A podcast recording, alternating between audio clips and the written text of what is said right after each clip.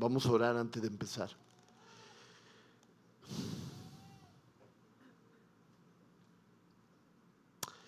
Padre, eh, bendito Dios, eh, ayer eh, le pedí a dos parejas más que se casaron en este mes, que se pusieran de pie, Señor, hoy como siempre escuchamos a los niños y los niños van a las aulas y algunos son cuidados aquí a mi izquierda, Señor. Eh, señor, aquí tomamos café, aquí escuchamos la palabra de Dios, aquí nos reunimos. Y todo esto lo que nos dice es que tu iglesia está viva, Señor. Eh, dice tu palabra que nada podrá detener el avance del reino de los cielos. Y mi petición para mí y para todos los que estamos aquí es que hoy el reino de los cielos avance en el corazón de cada uno de nosotros. Tome un lugar céntrico, Señor. Te pido que me des a mí mucha humildad para compartir tu palabra y todas las personas que están enfrente mío, las personas que están en las computadoras viendo este sermón, Señor su tierra, su corazón esté listo y que haya humildad en ellos también para dejar que las semillas estén ahí, las semillas lleguen y las semillas germinen, Señor. Te pido que si hay alguien aquí que no te conoce personalmente, que hoy pueda saber y entender que tú lo estás llamando, al igual que nos llamaste a muchísimos de nosotros. Te damos gracias y ponemos este tiempo en tus manos. En el nombre de Jesús, amén.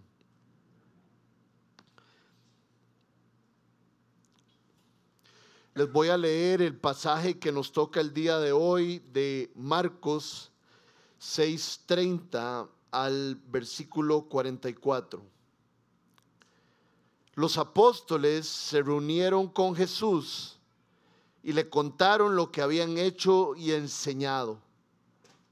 Y como no tenían tiempo ni para comer, pues era tanta la gente que iba y venía, Jesús les dijo, vengan conmigo ustedes solos a un lugar tranquilo y descansen un poco. Así que se fueron solos en la barca a un lugar solitario, pero muchos que los vieron salir los reconocieron y desde todos los poblados corrieron por tierra hasta allá y llegaron antes que ellos. Cuando Jesús desembarcó y vio tanta gente, tuvo compasión de ellos. Porque era como ovejas sin pastor. Así que comenzó a enseñarles muchas cosas. Cuando ya se hizo tarde, se le acercaron sus discípulos y le dijeron, este es un lugar apartado ya es muy tarde. Despida a la gente para que vayan a los campos y pueblos cercanos y se compren de comer. Jesús les dice, denle ustedes mismos de comer, contestó Jesús. Eso costaría casi un año de trabajo, objetaron. ¿Quieres que vayamos y gastemos todo ese dinero en pan para darles de comer? ¿Cuántos panes tienen ustedes? preguntó. Vayan a ver. Después de averiguarlo, le dijeron cinco y dos pescados. Entonces les mandó que hicieran que la gente se sentara por grupos sobre la hierba verde. Así que ellos se acomodaron en grupos de 100 y de 50. Jesús tomó los cinco panes y los dos pescados y mirando al cielo los bendijo. Luego partió los panes y se los dio a sus discípulos para que también se los repartieran a la gente. También repartieron los dos pescados entre todos. Comieron todos hasta quedar satisfechos. Y los discípulos recogieron doce canastas llenas de pedazos de pan y de pescado. Los que comieron fueron cinco mil. Esa es la palabra de Dios. Para que sepan, este es el único milagro que aparece en los cuatro evangelios. Por lo tanto, diría yo que es muy importante ponerle atención.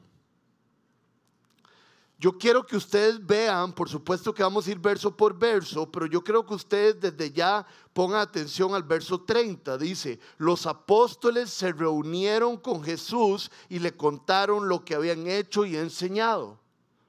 Si usted ha estado aquí en la serie o si no ha estado aquí, le recuerdo o le cuento que Jesús había tomado a los doce apóstoles y los había enviado a hacer la obra los habían enviado a predicar y los había enviado para que gobernaran sobre el reino de las tinieblas. Y entonces el 30 nos cuenta que los apóstoles se reunieron con Jesús, ya habían regresado y le contaron lo que habían hecho y enseñado. Les dieron un reporte. Yo no sé cuántos de ustedes, tal vez algunos contemporáneos míos o un poquito arriba o un poquito abajo, em, cuando yo tenía, yo tengo 41 años, cuando yo tenía como 15 o 16 años, estaba de moda el karate en Costa Rica, sobre todo un karate que se llamaba karate kyokushin, que era un karate como sin reglas, era un karate full contact. La única regla que había era no pegar en la cara con el puño, todo lo demás se podía. Y obviamente que había, como en las películas, rencillas entre las diferentes academias. Y resulta que llegó el chisme a la academia mía que alguien de otra academia, y se sabía quién, estaba hablando mal de nosotros. Entonces llegó mi sensei y me dijo, Rodrigo, usted se tiene que hacer cargo de esto.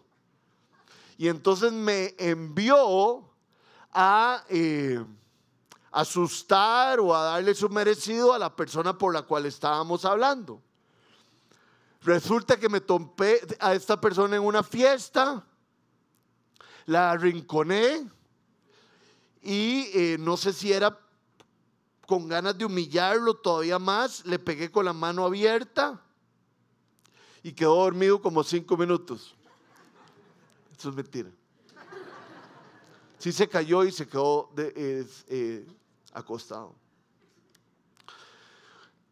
Claro, yo llegué el lunes donde mi sensei a reportarle lo que había pasado con una gran sonrisa y como con demasiada emoción. Sensei, usted me mandó a darle su merecido a esta persona y ya yo le di su merecido.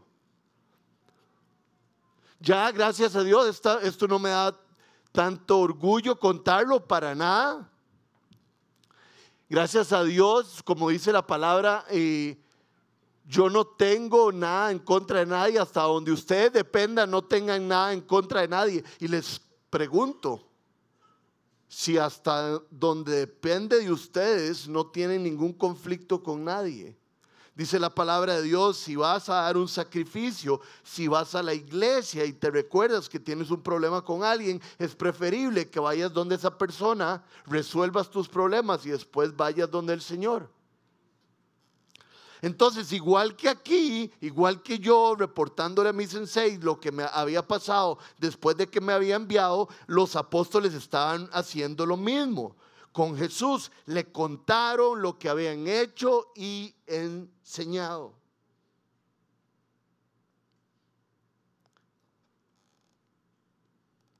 El verso 31 Dice así, y como no tenían tiempo ni para comer, pues era tanta la gente que iba y venía, Jesús les dijo, vengan conmigo ustedes solos a un lugar tranquilo y descansen un poco. O sea, los discípulos sí le había podido contar a Jesús y reportar todo lo que había pasado porque los había enviado. Pero no podían descansar y tenían mucha hambre por el trajín que estaba sucediendo enfrente de Jesús y enfrente de ellos, como siempre. Cientos, miles de personas andaban alrededor de Jesús buscando milagros y escuchando su palabra, los que tenían un corazón sincero. Y la Biblia hay que leerla poquitito a poquitito y palabra a palabra. No crean que la Biblia se lee como una novela, la Biblia se lee en pasajes pequeños donde podamos masticarlos y pensarlos. Y yo aquí vi unas palabras que me llaman la atención muchísimo. Jesús les dijo al final del 31, vengan conmigo ustedes solos a un lugar tranquilo y descansen un poco. Jesús quería que sus discípulos descansaran. Y Jesús quiere que Casa 242 esté descansada. He, hablado con mi esposa últimamente de esto y es de cómo ser la mejor versión de nosotros cómo convertirnos en la mejor versión de hijos de Dios, en la mejor versión como esposos, en la mejor versión de hermanos, de hijos y de trabajadores. Muchas veces ser la mejor versión de nosotros tiene que ver con el descanso o con el descanso de la palabra. Si Luciana me quiere ver a mí en mi mejor versión de esposo y de padre, ella sabe que yo necesito un rato con Dios, leer mi Biblia, orar, desayunar mucho, irme a correr. Y después de eso estoy listo para cualquier guerra. Yo no sé lo que necesita usted para ser su mejor versión como hijo de Dios, como esposo, pero descífrelo. El otro día me dijeron, pídale a su esposa que le dé las ocho cosas que ella necesita de parte suyo. Y no me las ha dado todavía.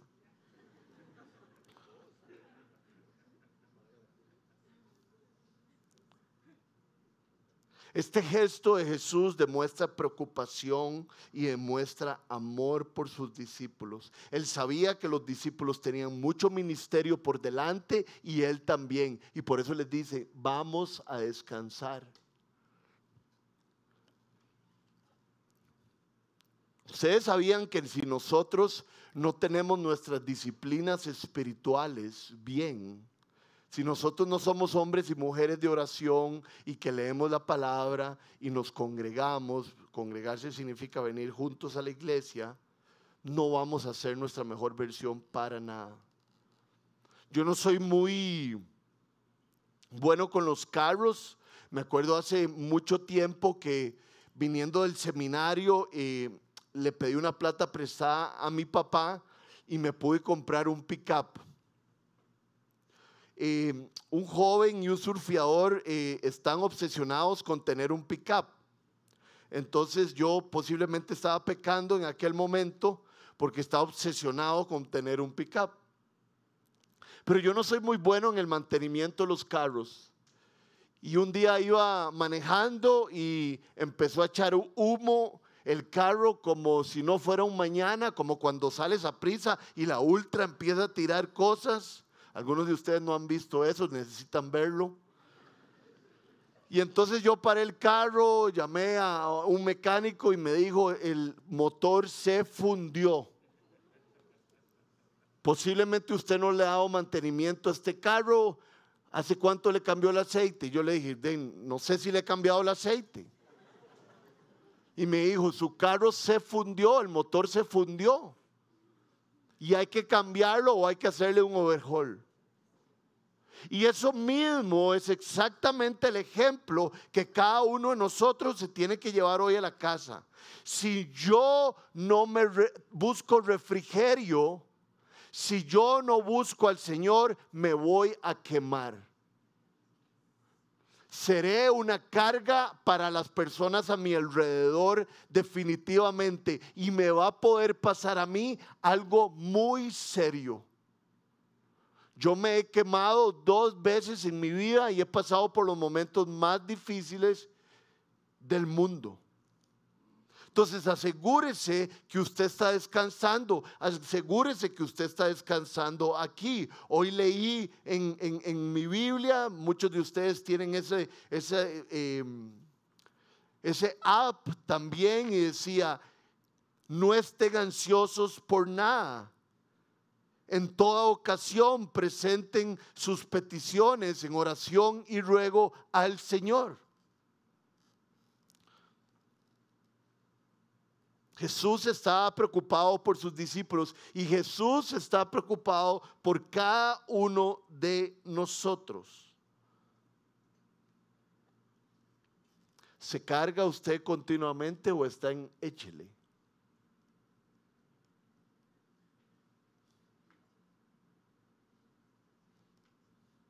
Es importante ahora rescatar el hambre y la sed, o sea, casi lo contrario de lo que estamos hablando, gente con, una, con un anhelo increíble de estar con Jesús y aprender de Él, los hace perseguir a Jesús.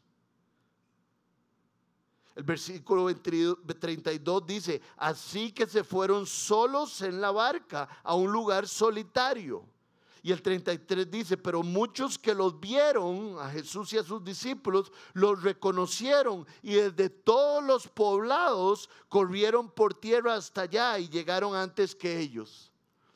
Imagínense esto gráficamente, todos los poblados se dieron cuenta que Jesús se había montado en el barco y de todos lados salía gente y lo empezaba a perseguir porque querían estar con él. Los eruditos dicen, no sé cómo sacaron esta matemática, pero que más o menos la mayoría de gente había caminado y había corrido por lo menos ocho millas del transcurso de que la barca estaba cruzando o de alguna parte recorriendo el mar de Galilea. Si usted está corriendo ocho millas, es porque está participando en una competencia o porque realmente tiene una necesidad. Y yo me veo aquí en la palabra y lo tengo que ver como un espejo. Rodrigo, ¿qué estás haciendo? ¿Cómo estás corriendo para estar con el Señor? Es tu prioridad. Estás totalmente enfocado en eso y tenés eso en tu corazón.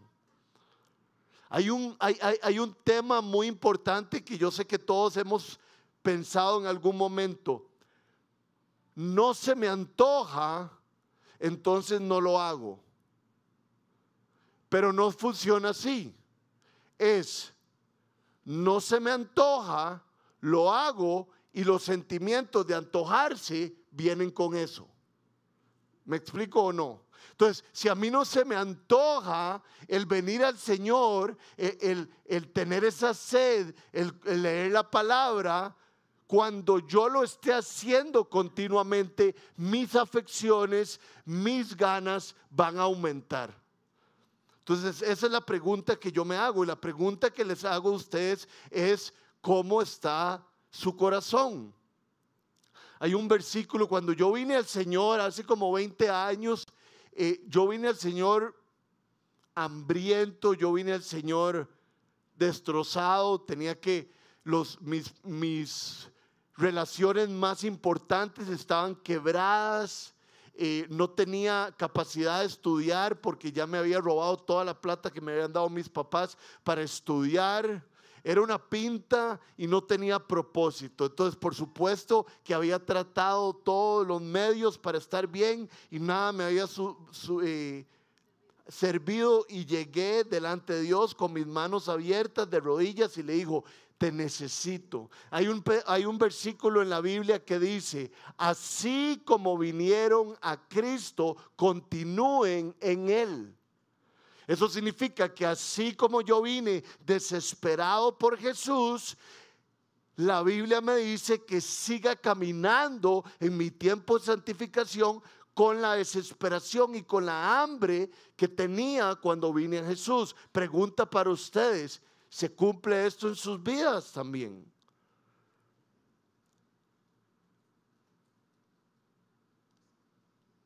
Hay fuego y hay ganas de, aprender. Hemos entendido que tenemos dependencia total de Él.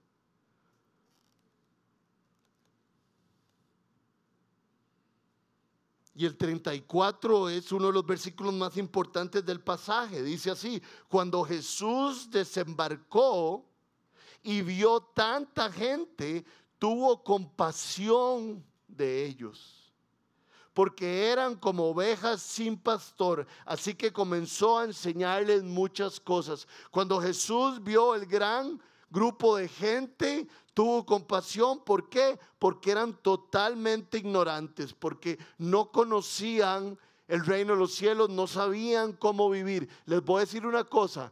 Yo no sé si usted está de acuerdo, yo se lo digo con toda la autoridad del mundo porque yo lo he vivido y porque la Biblia lo dice. Si usted no lo guía Jesús en su vida, usted está perdido y va a llegar a lugares donde usted no quiere llegar. Entonces Jesús siente compasión porque esta gente está perdida. No tiene pastor. Usted tiene pastor que lo guía, que lo lleva. Esta palabra compasión es muy importante entenderla. Este es el significado. Tener compasión significa empatizar con alguien que sufre y sentirse obligado a reducir el sufrimiento. O sea, eso era lo que Jesús estaba viendo. Jesús llegó, vio a la gente que estaba como oveja sin pastor y dijo, yo tengo empatía con esta gente y veo su sufrimiento y quiero reducir su sufrimiento. Su sufrimiento no va a estar si yo me convierto en su pastor. Eso es tener compasión de alguien. Una definición general de compasión es empatía y preocupación por el sufrimiento de los demás. Las palabras griegas y hebreas traducidas como compasión en la Biblia hablan de tener misericordia y ser movidos a una piedad empática. Hablando de la misericordia y la compasión de Dios, de Jesucristo, vean lo que dice Miqueas 7 del 18 al 19. Al final de esto vemos el carácter de Dios. ¿Qué Dios hay como tú? que perdone la maldad y pase por alto el delito del remanente de su pueblo. No siempre estarás airado, o sea, bravo. Y vean lo que dice el Señor al final, porque tu mayor placer es amar. Eso es individual. Dios puede amarnos perfectamente a cada uno de nosotros. No amarme más a mí que a doña Carmen. Esa es mi suegra, por eso le digo doña. Dios lo ama a usted perfectamente, más no lo puede amar. ¿Sabía eso usted? Dios lo ama, Dios la ama. Él no tiene preferidos porque a todos nos puede amar con todo lo que tiene. Y si algo nos tenemos que llevar el día de hoy aquí es que a pesar de nuestra naturaleza pecaminosa, a pesar de nuestros delitos, a pesar de nuestras adicciones, a pesar de nuestras relaciones quebradas, a pesar de nuestras mentiras, Dios nos ama y nos da de su gracia y nos restablece y nos convierte en sus hijos. No tenga miedo a acercarse a Dios si usted pone su fe en Cristo, que es el mediador perfecto. Jesús lo ama y la ama a usted.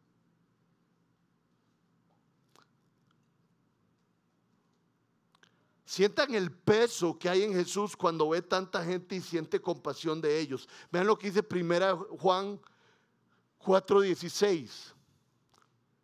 Y nosotros hemos llegado a saber y creer que Dios nos ama. Dios es amor.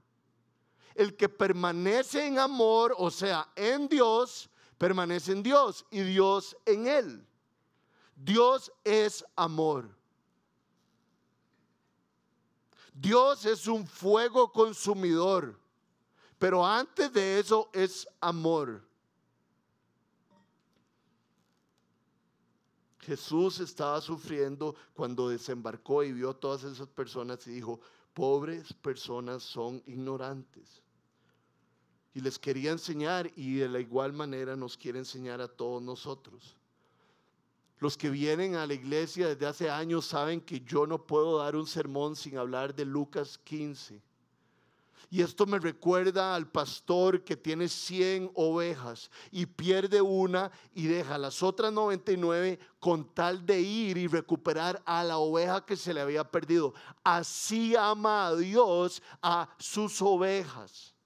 las persigue, las restaura, las carga y las lleva al redil.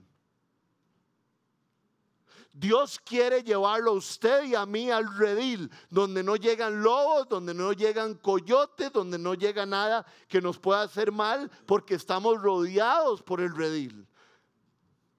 Él quiere cargarnos y darnos seguridad. Y por eso vino Jesús al mundo, para darnos la oportunidad de tener seguridad de estar en el redil. El Hijo de Dios sin pecado se fue a la cruz y cargó con nuestras maldades. Todos habían pecado, todos hemos pecado y el castigo del pecado es la muerte y la muerte espiritual. Eso significa nunca tener una relación con Dios. Y entonces Dios dijo, yo amo tanto a estas personas que debo de hacer algo. Y entonces él y el hijo se pusieron de acuerdo y dijeron, bueno, hijo mío, vos vas a ir a la tierra, vas a vivir como un ser humano para identificarte con las personas de todas las maneras y entenderlas, pero no vas a pecar, porque sos Dios. Pero como no vas a pecar, vas a poder ser el sacrificio de todas las personas que pecan. Entonces, te vas a subir a la cruz, vas a dejar que te crucifiquen y entonces yo tomaré esa obra como una ofrenda y el que crea y ponga su fe en Cristo quedará perdonado. Dios tendrá gracia y le hará un favor inmerecido. A todos los que creyeron en Él se les dio el privilegio de ser llamados hijos de Dios. ¿Cree usted en Él y es usted un hijo de Dios? Hoy Dios le está diciendo, yo quiero que usted sea mi hijo, porque lo amo. Filipenses 2 del 5 al 8 lo pone de esta manera, la obra de Jesús. La actitud de ustedes debe ser como la de Cristo Jesús. ¿Cuál es esa actitud? quien siendo por naturaleza Dios, y aquí viene la parte más importante que tiene que ver con lo que estoy diciendo, no consideró el ser igual a Dios como algo a que aferrarse. Entonces, ¿qué hizo? Por el contrario, se rebajó voluntariamente tomando la naturaleza de siervo, se hizo un ser humano y haciéndose semejante a los seres humanos y al manifestarse como hombre, se humilló a sí mismo y se hizo obediente hasta la muerte y muerte de cruz. Esto fue un proceso increíblemente humillante. Él no reclamó privilegios especiales. De hecho, en lugar de eso, vivió una vida desinteresada, una vida obediente. Y fue obediente al final de su vida cuando murió por medio de la muerte más horrible que es la crucifixión este es mi pan, que simboliza mi cuerpo, que será entregado por ustedes, para que ustedes no reciban el castigo que merecen, sino que yo lo voy a recibir. Esta es mi sangre. Esta es la sangre que yo voy a vertir, porque cuando hay perdón de pecados tiene que haber sangre, tiene que haber un sacrificio y yo voy a hacer el sacrificio. Si usted pone su fe en mi sacrificio y en que su pecado fue aplicado a mí, y si usted pone su fe en que su en mi sangre lo limpia, usted se convertirá en un hijo de Dios y el Espíritu Santo vivirá en usted. Entonces la compasión de Jesús lo llevó a actuar. Y el versículo 34 dice, cuando Jesús desembarcó, vio tanta gente que tuvo compasión de ellos porque eran como ovejas sin pastor. Así que comenzó a enseñarles muchas cosas.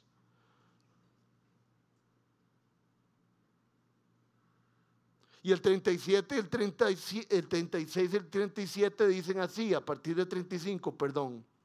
Cuando ya se hizo tarde, se le acercaron sus discípulos y le dijeron, este es un lugar apartado y ya es muy tarde. Despide a la gente para que vayan a los campos y pueblos cercanos y se compren algo de comer. Aquí hay un detalle que eh, eh, está por debajo. Llegan los discípulos donde Jesús no es la gente que estaba reunida ahí la que le dice a Jesús, estamos cansados Jesús, por favor ya no sigas enseñando, tenemos que ir a comer algo. No, son los discípulos. Entonces yo me imagino que dice que Jesús enseñó por mucho rato hasta que hizo tarde. Yo me imagino que los discípulos estaban concentrados y no importa el tiempo que pasara, estaban ahí admirando las enseñanzas de Jesús. Jesús era lo máximo, Jesús era perfecto. Jesús enseñaba como nadie, con la autoridad que nadie había enseñado. Entonces ellos no les importaban las horas, no les importaban los minutos, más bien querían quedarse ahí todo el rato. El hambre se les había olvidado. Y entonces llegan los discípulos y les dicen, hay que hacer algo con esta gente porque posiblemente tiene mucha hambre. Y entonces, ¿qué hace Jesús? Los prueba.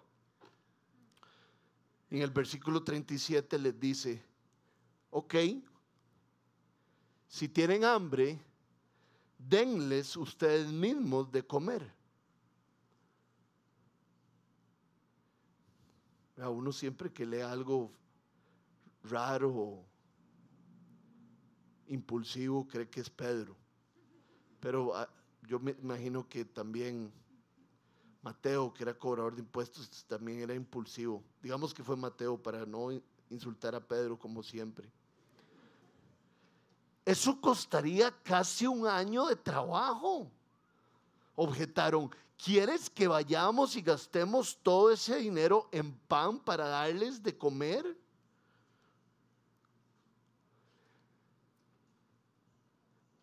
Jesús les dice algo irracional.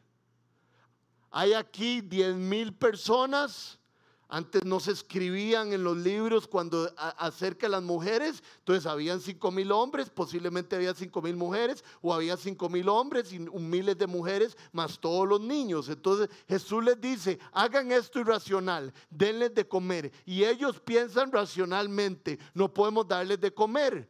Y entonces tienen Alzheimer. ¿Por qué? Porque hace muy poco ellos habían expulsado demonios, habían predicado la palabra, la gente se había convertido y ellos habían recibido hospitalidad en muchos pueblos. Venían de un proceso milagroso, irracional, porque así es el reino de los cielos, y ahora Jesús les dice, denlos de comer, y ellos solo piensan, ¿cómo les vamos a dar de comer? Se les olvida el poder de Jesús, se les olvida el poder que Jesús les había dado. Y yo no, yo, yo quiero recordarle a usted y a mí las cosas que Dios ha hecho por nosotros. Deje de pensar tan racionalmente y piense en las cosas irracionales que Dios ha hecho por usted, como ha abierto el mar. Apúntelo, ¿verdad? Todo el pueblo de Israel se le olvidaba y se le olvidaban los milagros de, Jehová. Jehová los llevaba por el desierto y proveía todo lo que necesitaban. Y seguro Dios y estaba tan claro que ellos se les olvidaba todo que antes de que después de cruzar el río Jordán, antes de llegar a Jericó, les dice, hagan un monumento a ver si acaso nunca se les olvida y siempre que pasen por aquí y vean el monumento, las piedras, se recuerden quién soy yo y mi fidelidad. Pegue a algún lado, haga un diario, pero recordémonos que Jesús hace cosas irracionales y las cosas que se ven son pasajeras, pero las cosas que no se ven son eternas. Vivamos en el mundo del reino de los cielos.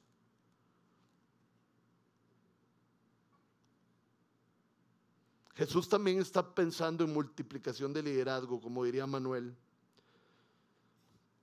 Yo no lo voy a hacer, háganlo ustedes.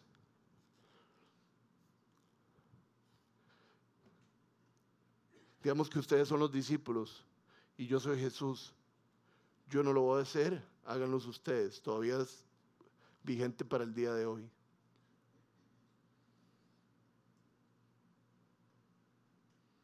Entonces la pregunta para nosotros es, ¿qué tenemos?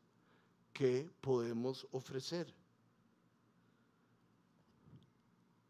Seamos atrevidos. Jesús nos, ha dado algo y nosotros podemos ofrecerlo a las demás personas. Hay que ser atrevidos. El otro día mi hija es bastante atrevida y la llevé a que mi, mi eh, mamá la cuidara. Mi mamá se llama Olga, entonces los, bueno, mis papá y los nietos le dicen Goga. Y entonces mi hija anda en este, en este trajín que siempre los chiquillos andan de que ya está ahorrando. Y, y está pidiéndome plata a mí, ¿verdad? Y yo le estoy diciendo que no. Llegamos donde Goga y le hago yo, pedile a Goga un billete. Y entonces se baja o estamos ya entrando a la casa, no había pasado mucho tiempo y le dice, Goga, me regalas un billete verde. Así de atrevida, ¿verdad? Y Joela, un billete rojo, no verde, por lo menos. La atrevida pidió eso. Y creo que es un ejemplo para que nosotros nos demos cuenta que en el reino de los cielos es igual, podemos ser atrevidos, porque las cosas no siempre son racionales. Jesús, el Padre y el Espíritu Santo están aquí arriba y ven todo lo que va a suceder para el futuro, pero ustedes y yo solo vemos linealmente. Por eso es que podemos confiar en Él, porque Él ve todo lo que va a suceder. Entonces, Jesús les dijo esto, me llamó la atención muchísimo. No sé si ustedes habían puesto atención a esto. Jesús les dice a los discípulos, ¿qué tienen ustedes? Yo siempre había pensado y no hice la tarea porque debía haber revisado en todos los otros evangelios sinópticos. Los evangelios sinópticos son Lucas, Marcos y, y Mateo, que son los que dicen todas las historias eh, casi de la misma manera. Juan es diferente. No hice la tarea porque hubiera sido importante que viera este milagro si Jesús en todo momento les preguntó a los discípulos, ¿qué tienen ustedes? Porque yo siempre me imaginé que Jesús les, les dijo a ellos como, vayan y vean qué tiene la gente. Pero resulta que Jesús les dice, ¿qué tienen ustedes? Esa es la pregunta para cada uno de nosotros. ¿Qué tiene usted? ¿Qué tiene usted para traer donde Jesús y que Jesús tome lo que usted le trae y haga algo increíble? Puede ser que usted sepa un versículo, pero que lo traiga a Jesús y pasa algo increíble. Puede ser que usted tenga conocimiento de toda la Biblia. Puede ser que usted tenga dos pares de zapatos. ¿Qué tiene usted para entregarle a Jesús? Me acuerdo que una vez fuimos a un campamento de hombres. Yo creo que yo estaba a cargo y le pedí a un amigo de nosotros que diera un testimonio de su conversión.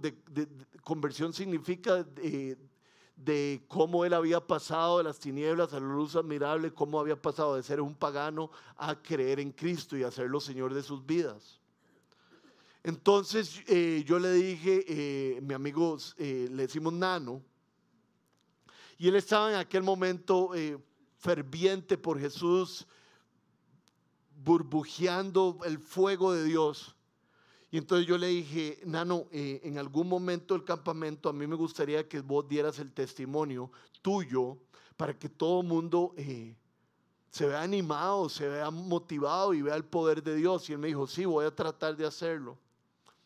Viene Nano así, igual, a un, a un escenario pequeñito como este y empieza a hablar y no puede hablar, empieza a llorar y a llorar y a llorar y le bajaban mocos y mocos y mocos y de repente paraba y decía como dos palabras y otra vez empezaba a llorar y a llorar y a llorar y se le salían los mocos y después decía como dos o tres palabras, no les estoy mintiendo y todo el proceso. Pasó esto como cinco veces y Nano se sentó de nuevo. Y resulta que todos los que estábamos escuchando a Nano estábamos llorando. No dijo nada pero solo podíamos sentir su poder, lo que Él le había dado a Jesús y Jesús lo había multiplicado. Las cosas en sus manos son cualquier cosa, pero las cosas en las manos de Jesús son todas poderosas. Entonces, dele a Jesús lo que usted tiene, dele a Jesús su plata, dele a Jesús sus hijos, dele a Jesús su casa. El reino de los cielos no funciona de una manera lógica. Y hay algo importante que aprendemos aquí, que es, muy simple, pero para algunos de nosotros no es tan simple porque no lo vemos así. Jesús está en este lugar y les enseña a los discípulos y después les da de comer. Ese es el proceso. Lo tenemos ahí en la pizarra para que nadie se lo olvide. Jesús les enseña y después les da de comer. La prioridad es la palabra, es el reino de los cielos.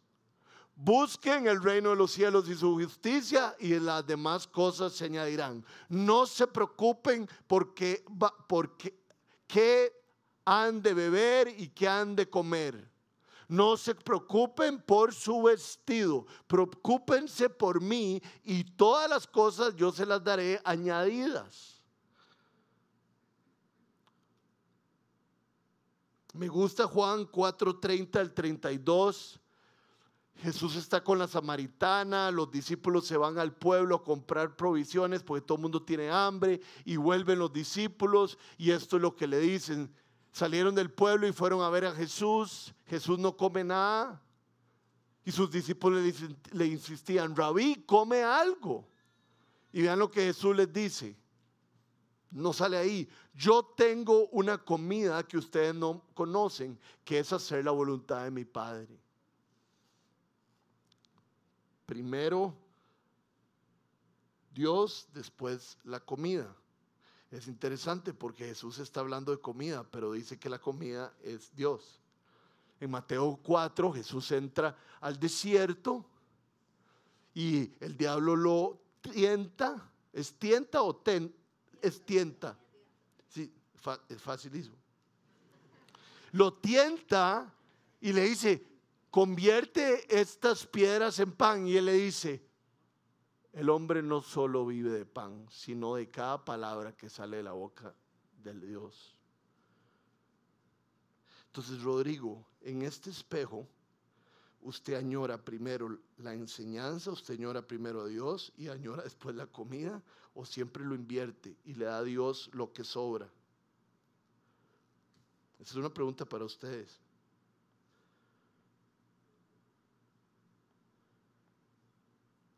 Jesús les preguntó qué tenían en la mano. Ellos le dijeron que cinco panes y dos pescados y le dieron de comer a todo el mundo. Empecemos desde el 37 otra vez. Denles ustedes mismos de comer, contestó Jesús. Eso costaría casi un año de trabajo, objetaron. ¿Quieres que vayamos y gastemos todo ese dinero en pan para darles de comer? ¿Cuántos panes tienen ustedes? Preguntó. Vayan a ver, pónganse de acuerdo. Y después de averiguarlo, le dijeron cinco y dos pescados. Entonces les mandó que hicieran que la gente, esto es muy gráfico, me lo imagino como un gran picnic, que la gente se sentara por grupos sobre la hierba verde, ¿verdad? Yo he visto fotos así de Israel, entonces me lo imagino. Así que ellos se acomodaron en grupos de 100 y de 50. Jesús tomó los cinco panes y los dos pescados y mirando al cielo los bendijo bendiga, lleve a Dios sus cosas, entréguelas primero para que Dios las bendiga y después las multiplique. Luego partió los panes y se los dio a los discípulos para que se los repartieran a la gente. También repartió los dos pescados entre todos. Comieron todos, los cinco mil o los diez mil o los doce mil, hasta quedar satisfechos. Y los discípulos recogieron doce canastas llenas de pedazos de pan y de pescado. Igualito al vino, ¿verdad? Había vino y había del mejor vino. Él agarró lo que había y lo multiplicó y lo hizo hermoso y lo hizo riquísimo. Él agarró lo que había, lo multiplicó, lo repartió y lo hizo riquísimo. Ahora, hay un, aquí un tema muy importante. Versículo 41, Jesús tomó los cinco panes y los dos pescados y mirando al cielo los bendijo. Luego partió los panes y los empezó a repartir. No, tomó los panes y se los dio a los discípulos para que se los repartieran a la gente. Jesús, nadie sabe por qué, quiere que nosotros seamos los que repartamos el mensaje. Jesús quiere que lo que Él tiene, lo que nosotros le damos y Él no lo dé de vuelta, seamos nosotros quien lo repartamos. Él lo puede repartir muy fácil, pero parece que el reino de los cielos se mueve siendo nosotros las manos y los pies de Jesús. Ok, ustedes me dieron algo, me dieron pan, me dieron pescado, yo hago lo que me da la gana, el milagro, y se los devuelvo y ahora ustedes vayan porque ustedes son los ministros de la reconciliación. Eso significa, vaya y diga a la gente, Dios quiere reconciliarse con usted. Toda la gente sabe que, que hay un Dios, porque Romanos lo dice, y muchísima gente carga con sus pecados porque están claros en su conciencia. Y Jesús nos da el privilegio de ir a decirles, hay una manera de que se caiga esa conciencia. Hay una manera de que sus pecados sean limpios. Y es por medio de Jesús. Él quita la carga. Pero usted tiene que ir a decirlo.